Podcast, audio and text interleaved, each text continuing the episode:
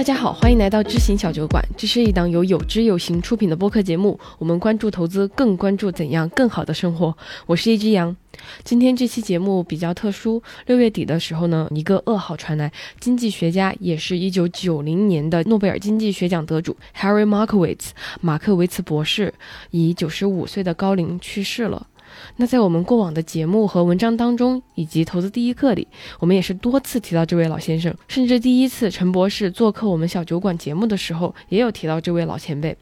所以，我和雨白再一次请来了陈博士做客，在这个比较特殊的时点，和大家一起认识，给金融史、给投资界都留下了非常多宝贵遗产的这么一位大学者。那欢迎陈博士，也欢迎雨白。可能对于现在的我们来说，呃，马克维茨可能就只是报纸上这么一条新闻，但其实他是整个金融学的奠基人。就之前陈博士还打了一个比方，呃，他说有点夸张，说马克维茨之于金融学就有点像牛顿之于物理学。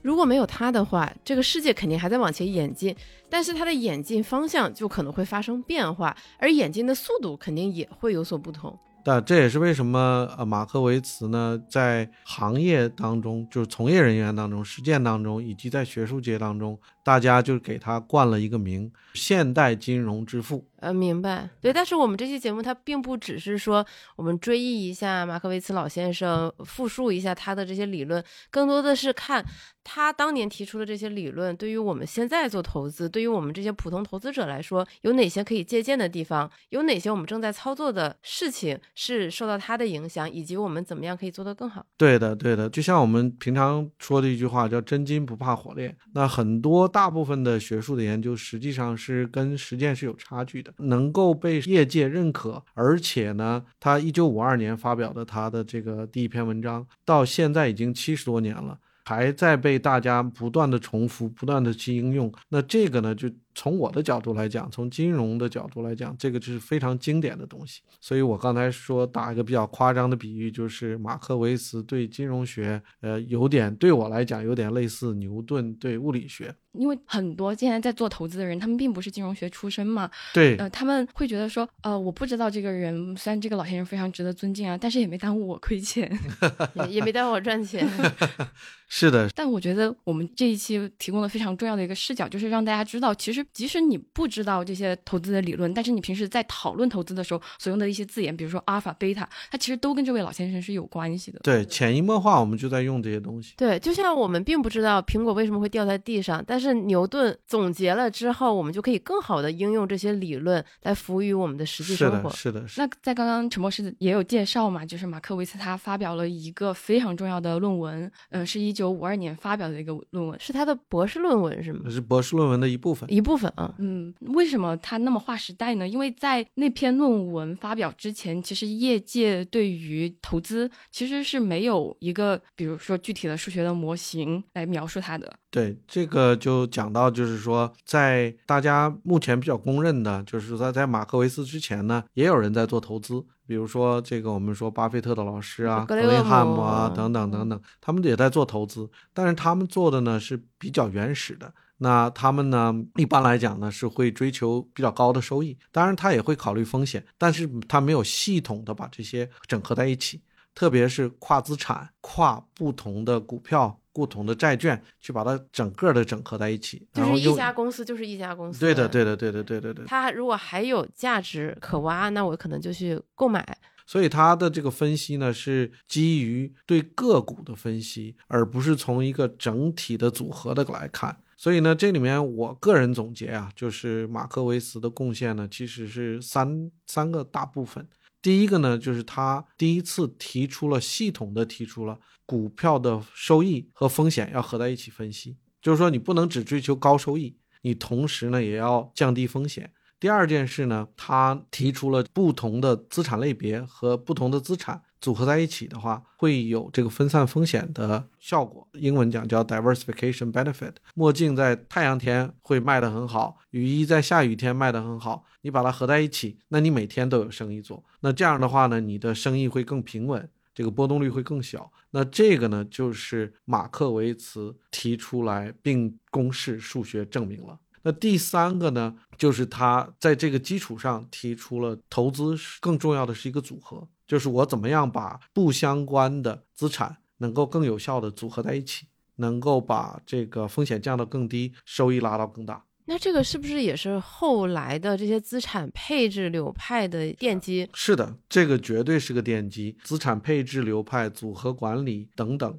我们平时跟用户和投资者交流。然后就会发现，说你每天可能花很长时间盯盘，盯的那几只股票，如果你把你总资产想象成一个组合的话，它可能只占百分之五，甚至更少。是的，可能你在债券这方面的投资资产，或者你在大类资产、房地产的资产，它其实占你的可能百分之三十或者五十。没错，你的精力可能就完全分配的是有错误的。一个是您的精力的分配的问题，另外一个问题就是说你没有做到分散风险。对，比如说你在北京有很多房地产了，大部分的钱都在这里面。那从你的整体的投资组合来看，实际上并没达到分散风险的这么一个。是，但是你可能精力都放在说，哎，我买的这几只股票啊，对，也有这种可能。对对，所以说这个老先生呢，就是从一个系统的理论和实践的角度，把这三个事讲明白了。第一个是，就是我们刚才说的，实际上你在做投资，在选择做投资的决策，实际上是一个风险收益的这么一个呃 trade off，就是你要平衡这么一个，是要在个股上平衡，然后再要在组合上平衡。第二个是呢，他系统的分析了和验证了有这个分散风险的这个好处。那怎么样去获得它？这个他也提出理论方式。那在这个基础上，都演化成，哎，你要做投资，实际上更重要的是你做这样的一个组合，这样把不同的资产合在一起，有效的进行优化。但是之前在做资料搜集的时候，小杨跟我讲过一个很有趣的事实。嗯，他说马克维茨在写这篇论文之前，他都没有做过投资，没炒过股，没有。所以呢，这个也挺有意思。那这个故事呢，啊，是马克维茨自己说出来的。啊，他在芝加哥大学师从于两个非常有名的教授，一个呢是 Milton Friedman，那他呢就是要写论文，要选题。对，这这里要强调一下，他拿到的这个博士学位是经济学博士。是的，他得的诺贝尔奖也是经济学奖。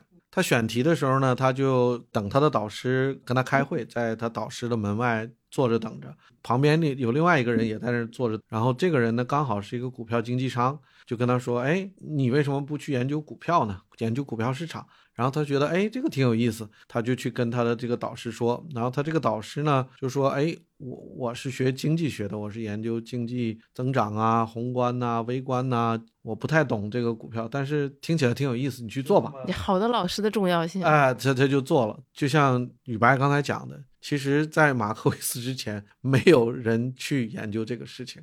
嗯，或者是说，就经济学家，他还是有一个很出名的嘛，一个什么理性人假设，然后去研究一个人的消费、你的储蓄，然后研究一个大的货币流通什么的。对对对对。但是投资就看来好像有一点那种偏门儿。哎，对，当时绝对是偏门儿。你就可能不够上台面，听起来。对对，就是说，哎，那怎么去搞这个东西呢？这个很很偏的一个流派啊，或者是说还不是流派。呃，其实这个前几年呢，也有一个很有名的教授叫法马教授，我们之前播客也聊到，呃，就是有效市场理论，也是二零一三年的诺贝尔经济学奖，这个也是金融界的大牛。那他就说说过一句话，用中文翻译过来就是马克维斯之前没有金融学。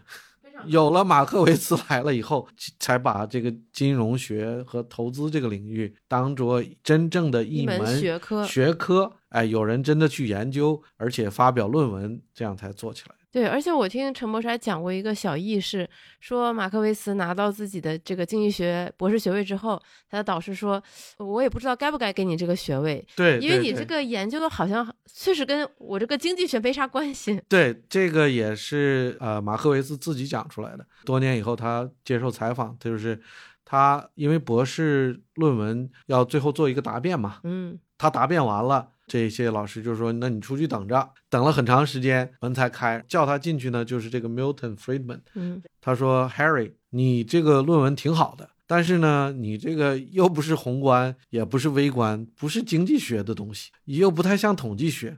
那我们到底 要不要给你这个学位呢？’就是卖了一个关子。然后这个马克维茨就很紧张啊，但是呢，就是卖了个关子以后就说，但是我们还是决定给你，这个也是这些老这个老教授们慧眼识英雄，就是没有埋没他。当时如果要是不给他学位，或者是让他的论文不发表，那这个就那金融学就不存在了，可能就是不同的不同的演进路路径了。所以说这个还蛮有意思的。但是你当时在上学的时候有看过他这篇论文，然后学这个理论吗？啊，这个是必修课。这是当时不但要学要读，你要把它在你的计算机里实现，就是你要复制它给了你一些公式，给了你一些算法，你要把它在计算机里实现，每个学生都得做。OK，那那你就当时读到他这个理论的时候，你有没有觉得好像他是在用数学公式证明一些我从小时候就知道的道理呢？呃，确实是有这种感觉，但是呢，今天我们回过头来看呢，就是说，就像我们刚才就讲讲牛顿，这个牛顿呢，只是把苹果落地，把这个地心引力这些这个这个现象，把它总结提炼系统化了。那马克维斯其实也是一样的，就是为什么我说，其实巴菲特跟马克维斯他是从不同的角度去投资，他肯定还还是最后还是相通的，因为他是从不同的角度去看同一个同一个问题。那。马克维茨呢，就是系统的把这个框架给你解释的很清楚，然后呢，又告诉你怎么样去把它优化，怎么样去算，这个就是他的这个过人之处吧。我想起最开始准备这期节目的时候，小杨跟我说，怎么感觉他说的都是一些正确的废话？这些事情我以前就知道。分散风险，但但是就好像是没有他的话，想象一下，可能投资还是那种来股票经纪人跟你说哪只股票是最好的。其实有了马克维茨这个配置这个概念，不管是在债券还是股票，还是在别的东西里面，它才成为一个常识一样的存在。对的，对的。而且二十多岁就能。做出这样就是影响整个世界的研究，我觉得还挺让人羡慕的。其实人的创造力啊，其实真的就是在二十几岁、三十几岁到四十几岁，就是你没成名的时候，然后你呢又愿意接受新的事物，其实大部分都是这样的。包括我们刚才讲那个法马教授，我们还有机会。他的这个有效市场理论，那也是他他才三十来岁的时候就提出来了，一九六六几年。那所以说马克维茨呢是五十年代五零年五二年，那那是二十五岁。那他这个论文是发表出来，立刻就是轰动了业界，然后导致就大家都开始就是视他为这个。投资这个金融学奠基人还是怎样？呃，没有，因为当时关注金融学的学者很少，那在业界去系统的去关注这就人更少了。就是我才不看你的论文，不要影响我赚钱。对对对，所以说像法马什么，他们六十年代就沿沿着他的这个脚步往前走。后来呢，这个马克维茨呢还有个学生叫 Sharp。就是我们经常说的夏普比啊，市场的组合啊等等，这个都是夏普沿着马克维茨做出来的。贝塔这些都是夏普和马克维茨后来做出来的。那这些人呢，就沿着马克维茨的脚步在往前走。到七十年代的人就更多了，包括我们这个大家也都知道这个期权定价啊、Black Scholes 啊等等等等这些，就是然后开始应用在机构投资人在市场中了，就是在业界在华尔街开始应用了。那到了九十年代，应用到个人财富管理这面了。所以其实是到了七十年代才得到了广泛应用。是的，是这背后有什么契机吗？我我也很喜欢的一个朋友，他是在波士顿管理前，他二零一七年跟这个马克维斯老先生做了一个访谈。然后他当时就自己总结，他说的这个，虽然马克维茨的文章是一九五二年发表的，但是一直到七十年代才开始受很多人的关注。那他总结呢是两个原因，我基本上同意。第一个呢就是美国战后呢五零年、六零年的经济都比较好，而且呢这个股票市场也相对比较好，所以说呢大家投资呢就是呃相对在一个牛市中，它就没有那么多的。学习动力的学习的动力。那到了七十年代呢，石油危机，然后七二年到七四年，整个美国股市跌了大概百分之五十，所以大家呢就觉得，哎呀，那我要重新去去看一下，怎么样去研究这个市场，重新反思啊，重新反思。正好正好呢，学术界也达到了一定积累，有很多人就提供不同的看法等等。然后还有一个另外一个很大的因素，就是马克维斯提出来，它不但是一个理论的框架，它有一个专门的这个方法来去怎么样去算你的收益，怎么样算你的风险，然后怎么样相关系数等等。那这个呢，就是说它今天来讲呢，需要很大的算力。嗯，你比如说，呃，美国股市当前的这个股市啊，大概有四千只股票，中国也大概四千只，四千只股票，如果算整个股票市场的。这个相关性的这个矩阵，那就是四千行乘以四千列，四千啊四千列，那就是一千六百万个数字要要估算。那当时在五十年代、六十年代甚至七十年代，计算机算力还很不普及的时候，这个相当难。嗯，你手算你得算到什么时候？对，所以说在七十年代，很多有些学者专门就是研究怎么样来节省这个算力，来更有效的去把这个相关性的这个矩阵给它算出来。所以说这两个原因，一个呢就是股市下来了，大家呢有学习的动力了，嗯。第二个呢就是算力跟上了，实践你可以去实践了，嗯。那这样呢就让让他逐渐的这个理论呢在华尔街应用的越来越多。那在华尔街应用是指怎样的应用呢？来尽量利用分散风险，降低这个风风险和波动率，然后同时呢提高收益率，这是他。的整体的理念，然后呢，这个整体的理念其实贯彻到小杨刚才问这个问题非常好，贯彻到了整个华尔街的方方面面。其实华尔街的每一个步都是在说我怎么样去控制风险，怎么样去做收益，同时拉高收益。哎，对，这是他的理念。但是在具体实践当中，可能用的最多的呢，就是怎么去怎么做组合管理，怎么样构建股票的组合、债券的组合、股债的组合等等等等。我就现在想象一下那个时候的情景，觉得很合理，因为在那之前的投资者，我可能就是买卖股票嘛，对的，结果跌得很惨。对，然后这个时候可能就会有一些机构的人来跟我说，为什么你之前会亏钱？是因为你没有组合的概念。你想我给你推出一个组合，对吧？你把这些这些组合在一起，然后这个风险就变得平滑了，对对吧？是不是这样？听起来就很合理。你未来的收益可能就是在冒着相似的风险的同时，会有更高的收益。对，那我作为客户，我觉得说有道理啊。对，我突然就觉得跟二零二三年挺像。首先，现在大家也有学习的动力了，然后呢，技术呢也有了非常大的革新了，GPT 也可以帮你省掉很多的算力。对，这是第一点。第二点呢，就是在资产定价上，刚才讲了以前的资产定价是怎么样呢？个股分析，特别是他跟他的学生 Sharp，就是最后他的 Sharp 发扬光大以后，推出了 Beta、阿尔法。那我们知道 Beta 呢，就是市场提供的收益。那阿尔法呢是超额收益，那这个阿尔法每个股票它都可以去算的，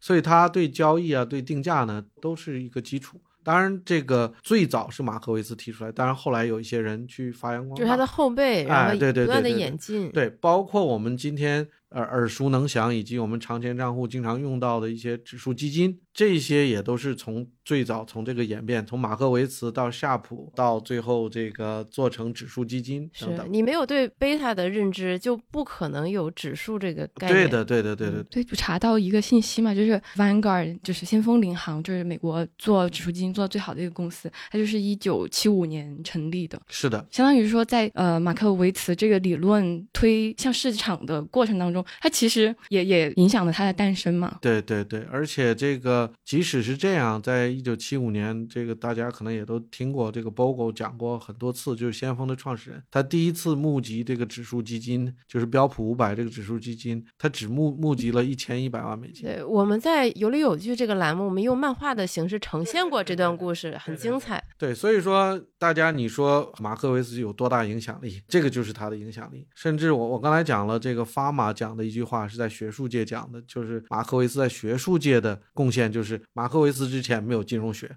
那另外一个大牛讲出一句话，就是总结了马克维斯对华尔街，就是这些实战派的贡献。实战派的贡献，这个人叫 Paul Samuelson，就是保罗·萨缪尔森，是一九七零年的诺贝尔奖。也是美国很有名的经济学家，他就讲了，华尔街是站在马克维茨的肩膀上。刚才陈博士介绍的时候，我就在想，如果没有马克维茨的这个理论，那可能这个世界上就没有 hedge fund 对冲基金这个概念了。呃，我们刚才讲了，他从某种意义上最早的一些对冲基金去做定价，实际上就是用马克维茨和 Sharp 这些模型。对，怎么对冲这些风险？哎，对，怎么去衡量这些风险？怎么把组合弄好？怎么样去买这？这个有阿尔法的股票，呃，卖空这个没有阿尔法的股票等等。那就是尽管前面说了非常多马克维茨他的贡献，把他捧贼高，哎，对，但其实我们也会查到一些资料，就是有些人会对他的这些模型会会有微词啊，就是其中比较甚至是比较尖锐的批评。对，有比较有代表的一个声音，就是那个反脆弱还有黑天鹅的这个作者塔勒布，就是媒体后来在报道这件事情的时候，至少就取了一个非常耸动的标题嘛，就是塔勒布说学院派的金融模型它都是伪科学，这样报道的。啊，这个我觉得我我个人是这样看的啊，特别是谈到 Taleb，就是这个写《黑天鹅》这个作者，他强调的一点呢，其实这块我们还真的有研究。大家看，一九五二年马克维茨发表的这个论文，他的所有的分析呢，是基于一个正态分布，或者作为投资人，我只在乎平均收益和波动率，就是一个理性人，理性投资人。对对对对。那 Taleb 这个黑天鹅的这个作者发现了什么呢？就是他发现，当你用正态分布来描述股票和债券的收益的时候，历史的收益的时候，你会看到，在绝大部分的这个情景下，它的这个描述的还是不错的。但是在它的尾巴的地方，就是当收益率特别不好的时候，或者是当收益率特别好的时候，正态分布预测出来的发生的概率比实际情况要低。那低到什么程度呢？它有的时候会比实际情况下预测的概率发生要低十倍。这简单总结就是在极端情况下，这个就是不准的啊。对，是不准的。就是说，你如果按马克维茨的他最原始的假设的这个分布的模型来去看的话，二零零八年在某些资产类别里，这个要一万年才能发生一次。对，或甚至更长，但是呢，它就发生了，因为美国股市总共都不到两百年，哇，那这个就是黑天鹅。但是呢，我个人是这样看的，就是说，任何一个模型，它都没有办法去描述。穷尽所有情况啊，穷尽所有情况。就英文讲，就是 model is not reality，就是说模型跟现实是不一样的。因为如果模型要是现实了，就就是现实了，就不会有模型了。所以这个呢，我们就是要用一个平衡的眼光去看，你不能揪着马克维茨。一九五二年那个时候数据也少，整体的这个呃分布各方面呢，可能还没有现在的先进，就理解啊，对数据啊，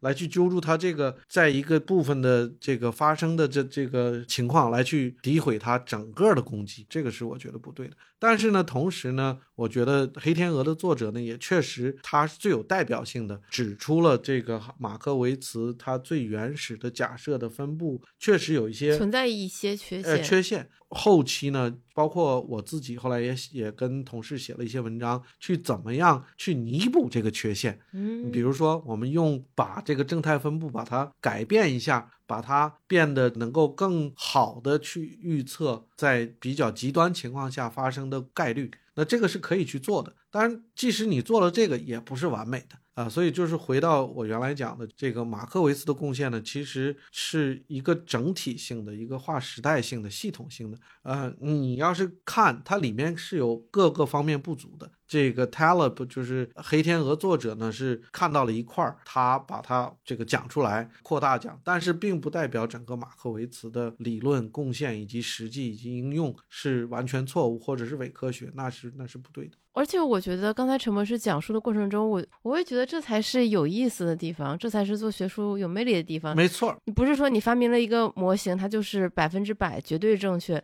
你发现你还有不断改进和是的完善的地方，对吧？你还有很多事情可以继续研究。对，我记得我以前一个同事也做金融，他也有博士，然后他就举了一个例子，他说，其实任何的学科都是这样的，你从无从什么都不知道到知道一点，有一些模型，然后有更复杂的模型，等等。然后他举的例子就是说，你看几百年以前，大家以为还是地心说呢。这说这个太阳围着地球转，那后来呢？我们知道哦，原来是地球围着太阳转。然后慢慢我们知道，这个太阳系里除了地球还有其他的行星。那后来呢？我们再知道，就这个这都是不同的人再去研究、再去贡献、再去完善这个东西。然后知道了这个呃行星以后，还知道这个行星旁边有卫星，因为它这个算的越来越精确，对，它这个轨道就知道了，哎，这就知道它能预测。所以说，人类的进程呢，实际上是一个不断的跟大自然也好，跟这个我们说金融市场也好。去互动，去理解，去用科学的方式去解释它，但是永远是没有尽头的。可能两百年前大家以为这个太阳系只有七个行星，然后后来又爆出来两个，你就说前面那个是伪科学，这个是不对的。嗯。我觉得这段分享 非常的有意思，让我想起前段时间我特别喜欢的一句话。他说：“不完美和变化才构成真实的世界嘛。”我觉得它也算是你说的那个 “model is not reality” 的另外一个翻译。对的，对的，对的，对的。大自然也好，股票市场也好，它是一个动态的一个东西，它不是一个机械的。我一个指令，它就做一个事的这么样。嗯，如果很机械，我们就能预测明天的市场是涨是跌了。对对对，所以就是要我们呢要尊敬市场，然后呢要科学的去学习，做到有知，然后呢同时呢要知道这个模型的限制在哪里，不要去充分过分相信这个模型。这我想这个也是黑天鹅那个作者真正讲的意思，就是说你不要百分之百。百分之两百的去信任，即使这个人得了诺贝尔奖，你也要知道他的这个模型里面是有很多缺陷的。在搜集资料的过程当中，我也留意到一个点，那就是马克维茨他。这辈子的重点重心还是放在学术这方面，他没有像我们所熟知的一些金融学者一样，自己出来搞个对冲基金啊，或者是弄一个特别大的投资机构什么的。他几年前呢，大家去跟他做访谈的时候，他给自己的定位呢，他是说我有很强的数学。我有很强的计算机和这个编程的能力，用这个算法和数学来解决一些问题。所以他自己并没把自己定位成一个大的企业家，或者是我一个很牛的对冲基金的一个经理，或者甚至是一个像 Bogle 这样，我是一个大的基金管理人。他倒是给很多金融公司做过咨询，做过顾问，来推手了很多大的很好的一些一些项目。所以这个是他自己的定位啊，而且我之前听陈博士您讲过，就是您第一次见到他，其实也相当于他给你当时的公司做顾问。是的，是的，是我工作第一年呢，我们就做了一个产品，实际上是针对个人投资人的退休金账户来给组合管理的这么一个建议和实施，就是用现在一个比较流行的一个词，就是智能投顾哦，但是是在退休金账户的。那当时呢也很有幸，就是请到了啊马克维茨老先生当我们的当我们的顾问。那时候应该也八十多岁了吧？就是二十五年前，大概七十多，跟他就大概两年的互动。那他有在这种公开访谈或者和你们的交流中有讲过自己投资赚不赚钱吗？啊，有讲过一些，他没有讲过赚不赚钱的是，一九九八年没有人做智能投顾，我们就自己在猜猜呀，就是我们这个应该是会有人需要。然后老先生呢就很幽默，他当时就讲了，他说：“这个我我给你们举个例子吧。他说，你知道我是怎么投资的吗？我的退休金账户是怎么投的吗？这个我们就说，哎，不知道。然后他就他就说，你看我这么懂组合管理啊，这么懂这个建模呀，我应该把这些所有股票啊，大盘股、中盘股、小盘股、美国股票、欧洲股票、债券呢放在一起做一个非常完美的组合，做一个非常完美的组合，对不对？大家肯定期望我是这样，但他。说我都没有去做。他说当时他的退休金只有两个投资的选择，一个是类似这个股票，就是标普五百；一个是类似债券。他说他本来应该做一些优化啊，看看是投百分之六十五的股票，三十五的债券，还是七十的股票，三十的债。他说他根本没做，他就直接一样分了一半，就是五十五十。他当时讲的这个意思呢，就是说即使像他这样对这个很了解的时候，但是落实到实践当中呢，有这个。呃，人性的弱点吧。对，呃，然后呢，他用这个例子来鼓励我们做这些东西，然后能够，呃，我今天来总结呢，就是帮着大家做到有知有行。嗯，就是你既知道应该怎么做，但是行动上也要也要跟得上。就我，我觉得这个故事还挺让我觉得蛮印象深刻的。就是哪怕像他这样的大牛，真的落实到自己的实践当中，他可能也会变得懒得去研究他的退休金怎么组合。对，因为你想，他每天有太多的事情牵扯他的精力。是的，不管是给你们做顾问，还是自己的学术研究。对他当时就讲了一句话，他说。就是 inertia，怠惰。对，就是不能说懒吧，就是有点这个，就是其实他的优先级对于他没那么高，或者是他就是人性弱点，就是说，哎呀，我可以去算，但是太麻烦了。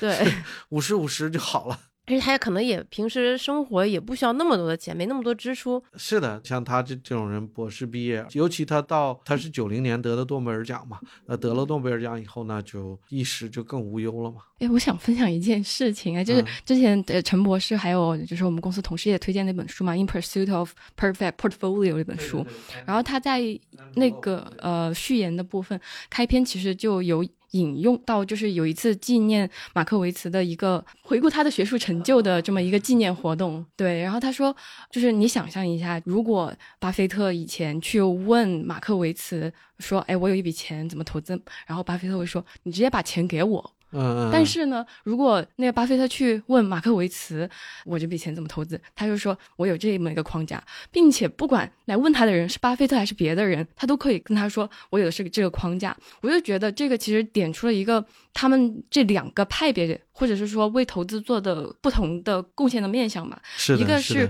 嗯，比如说巴菲特他可以做出非非常非常好的业绩，但是那是只有巴菲特他自己能够做出的，或者他周围的一小圈子人。对，那个是。非常有限的，是的。但是马克维茨他自己提出的这个理论，他其实是造福更多的人，就是不仅有学者基于他这个理论，然后再继续的研究，然后还有像伯格这样的实践者提出一个可能更适合大多数人的投资的方法，然后并且再继续的演进下去。我就觉得听到这个对比的时候还蛮感触的，就好像他真的是通过这个理论来实现了投资的民主化吧。啊，我觉得你这个讲的特别好，就是刚才讲这个 Andrew Low 这个书里写的，这也是为什么我们一开始讲马克维茨做出他的研究成果以后是划时代的。为什么说他来了以后叫现代金融学？对，但是很有趣的现象是我们能看到，不管是最近三年、五年、过去十年、二十年，几乎每一个投资者都想成为巴菲特，都想成为芒格，大家都在学他们。是的，但是大家。没有想过的是，巴菲特只有一个，芒格只有一个，他们的成功有他们所在的时代背景的这些机缘。嗯，其实你是很难复制他们的。但是如果你学习马克维茨的这些理论，以及后续的这些学术界提供给你的这些科学方法，嗯，而且这个东西已经开源给你了，已经开源给你了，而且是经过实践证明的，大家都在用的。连这个巴菲特他们也会在用，就站在巨人的肩膀上来理解市场，然后呢来做到有知有行。我觉得这个是我们今天能够呃反思学学到这些东西的最有用的部分吧。我想起准备这期节目的时候，小杨提到，其实，在中文网络上，对于马克维茨的去世，大家的反应是非常的平淡的，几乎没有什么人在怀念他。我记得当时小杨说到这句话的时候，陈博士脸上露出了一些。有点悲伤的神情，然然后陈博士说了几句话，大意是他回到中国和有知有行，也就是现在和我们做的这些事情，在某种程度上也是在继承马克维茨的衣钵，把那些在西方、在美国大家常用的一些好的科学的投资理念传递给中国的投资者。呃，其实也不是只有马赫维茨一个人的衣钵，这个是整个是一个传承。我回到中国来看呢，感觉就是，特别是信息啊，这个不对称性，特别是信息传到个人投资者这边。然后再落实到行动这边，这个差距实在是太大了。就像咱们说一句马克维斯说的话，在相同的风险下，丧失了太多的收益。这部分呢，就是我希望呢，通过我个人的一些努力，以及伙伴们各种各各样的合作方来推广，能够适合广大投资人能够接受的一套投资理念和框架。啊，这是我我们讲，包括我们通过不同的播客文章一直在讲的。那我可以不客气说，百分之九十九的我们讲的这些东西都是基于马克维斯最基础的这些理论，这是第一点。第二点呢，就是要做到，就是像马克维斯说的，你光知道了，能不能落实在行动当中？这个呢，也也是要经过实践。我过去的在美国的从业经验呢，一直二十五年都是在做这些方面，也有很幸运的跟很多学术大牛啊去做。做这个有知有行，那我就想在中国呢，能够尽我的一份力吧，能把这个事情，我觉得蛮有意义的，把它把它做下去。那不，那陈博士，你和他面对面这样交往、共同共事的那段时间，你觉得他本人对你有什么影响吗？我觉得给我最大的影响就是，我是九八年到二零零零年的这个区间啊，他是我们公司的一个一个顾问。那我当时呢，刚刚毕业，工作还不到一年，我等于是一个产品经理，是一个金融工程师，然后来做这个产品。在我们的这个顾问委员会上呢，有很多大牛。那当然，这个马克维茨是其中的最大的一个牛人。我当时呢，在做一些基础的一些工作，然后记得非常清楚。第一次开会呢，是九八年六月份。啊，在洛杉矶，马克维斯老先生呢，他身体不太好，行动不是很方便，拄个拐杖。他当时住在圣地亚哥，我们还当时派了一个车从圣地亚哥把他接到洛杉矶，然后开会呢就在洛杉矶，这样地点比较方便，他不用坐飞机。嗯，当时大家就开了一天会，有很多讨论呐。大家当然对这个马克维斯老先生都非常尊敬，因为做金融他毕竟是泰斗嘛。开完会以后，让我更惊讶的就是一大概一个月以后。他发来了一封打字机打的邮件，呃，不是邮件，就呃，对对，邮件，对，嗯，真正的邮件，真正的邮件，就是有信封一封信，然后里面有公式啊，什么什么，他花了很很多精力。他开完会呢，他自己又回去反思了一下，呃，因为他怕会上讲的东西不清楚，或者他想的不到位，又花了时间把这个整个去打了两页。发给我们，告诉我们说的，哎，这个这个这个要这样看，这个这个是他的想法，这个这个是他的建议啊。我当时看到，我就觉得非常尊敬，因为当时在这个委员会上有七个，他是唯一的一个做这个事儿的。他是七十多岁，他年纪最大，身体呢就可能是肯定是最不好的嘛。但是呢，他能够花时间，能够去把我们做一个产品的这个想法，花这些时间给你想得很清楚，然后把他的一丝不苟的把这记录下来，然后发给你，然后让你有一个很好的一个保留，有个思考的空间。我觉得这个告诉我呢，就是他有两点，至少从治学方面，一个呢就是他很有好奇心。他并没有说的，哎呀，这个东西反正是你们公司做产品，你让我当顾问，我来看一看，我给你提个，在那儿花一天时间，一天就可以了。呃，他没有，他真的花时间去考虑，这个是第一个。第二个呢，我觉得他非常这个诚恳，就是说他平易近人，没有因为说的，哎，这个陈鹏你就是一个一个小金融工程师，我没，他真正的就是哎，拿你当成是一个同事，当成是一个共事的一个人，就是给你一个建议。对我，我至今我还保留着那那两页那个那两那那封信，等哪一天这个有机会，我我把它裱起来 挂起来，这个纪念一下老先生。对，对我录之前我们有跟陈博士沟通嘛，我说这个马克维茨我们怎么称呼他比较好？他怎么哪哪个艺名是比较准确？我说陈博士你都怎么叫他？陈博士说那换了我就直接叫 Henry 了。Harry，对对对，然后我想哦，不，这个在美国就是就是这样，就是这样平易近人。但是一开始我可能会叫 Doctor Markowitz。就是马克维斯博士，他说 “Call me Harry”，对他就就会直接告诉你 “Call me Harry”，然后你要不 call 他，他会生气，呃，持续的去告诉你，纠正你啊，纠正你。对，而且我觉得这个故事其实，我觉得也能部分解答，就为什么他一直选择治学这条道路，包括他的退休金，为什么他选择这种五十五十的方法，可能对他来说，他人生最大的乐趣或者最大的追求是这种治学，是这种智力上的挑战性，哎，解决问题，对对。对对对对对，就是我觉得一个人能够发现自己的动力所在、热情所在，我觉得这才是最幸福的事情。对的，对的，就是说，我觉得老先生这一辈子呢，他给自己的定位，他并没有说我是个金融学大师，他给自己的定位是我有很强的数学能力，我有很强的计算机应用能力，我把这个合在一起，我解决问题，这是他给自己的定位。所以说，我觉得他真的是想得很透，然后自己呢去实践了一生，然后做出了非凡的成绩。当刚才我们讲到了个有好奇心这个这个事儿，也让我想到了一九年，我跟一个老教授叫 Myron Sholes，这个大家学金融的也是都都会比较了解。当时我们是在一九年在那个香港开亚洲年会，我们公司他也是我们公司的一个董事，请他过来给大家讲课。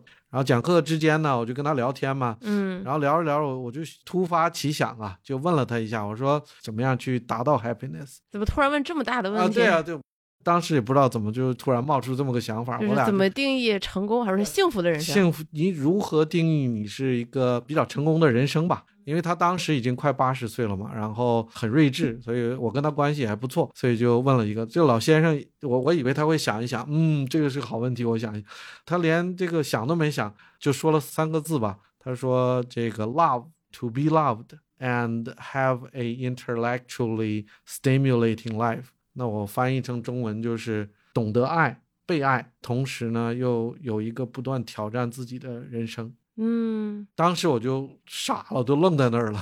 当时我就跟他说：“我说赶快咱俩照一张照片。”我马上就发了一个朋友圈，把这个发出来了，就特别有意思。对，我觉得他这个总结就很精辟，就包括之前有一本很有名的书，叫应该是叫《品格之路》嘛，那个作者大卫布鲁克斯写的。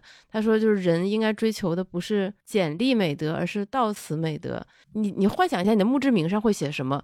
你的亲人会在你的这个追悼会上讲什么？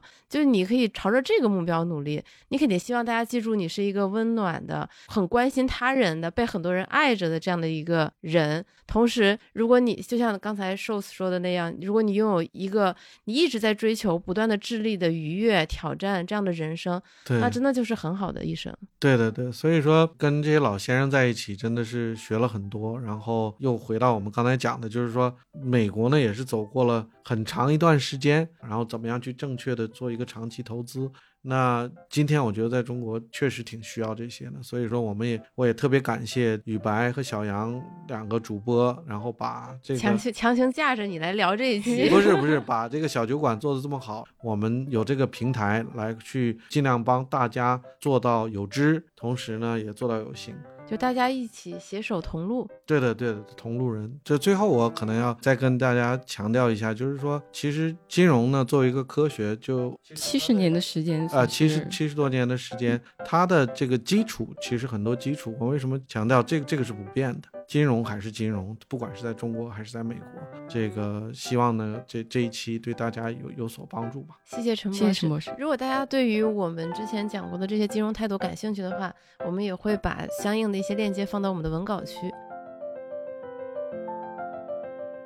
以上就是本期的全部内容，感谢你的收听。如果你觉得我们的节目做得还不错，欢迎把它分享给你喜欢的朋友，以及订阅我们的节目，这样可以保证你每周都能收到我们的更新。如果你可以在苹果播客给我们打一个五星好评，那会成为我们很大的前进动力。如果你希望了解更多的投资知识，欢迎你来我们有知有行 APP 免费阅读投资第一课，跟超过十万人一起学习如何从门外汉变成八十分投资者。如果你有长期投资的需求，那么我们小酒馆全员持有的长钱账户，也许是一个很不错的选择。欢迎你在有知有行 APP 进一步了解。最后，我们的邮箱是 all in the beer at gmail.com，all in the beer 都在酒里。具体的拼法呢，我会放在文稿区。无论你有什么想问的、想说的，都欢迎来信。不得不说，最近收到的信都相当的可爱，感谢大家的信任。我是一只羊，每周五晚八点在知行小酒馆和你一起关注投资，也关注怎样更好的生活。我们下周再见。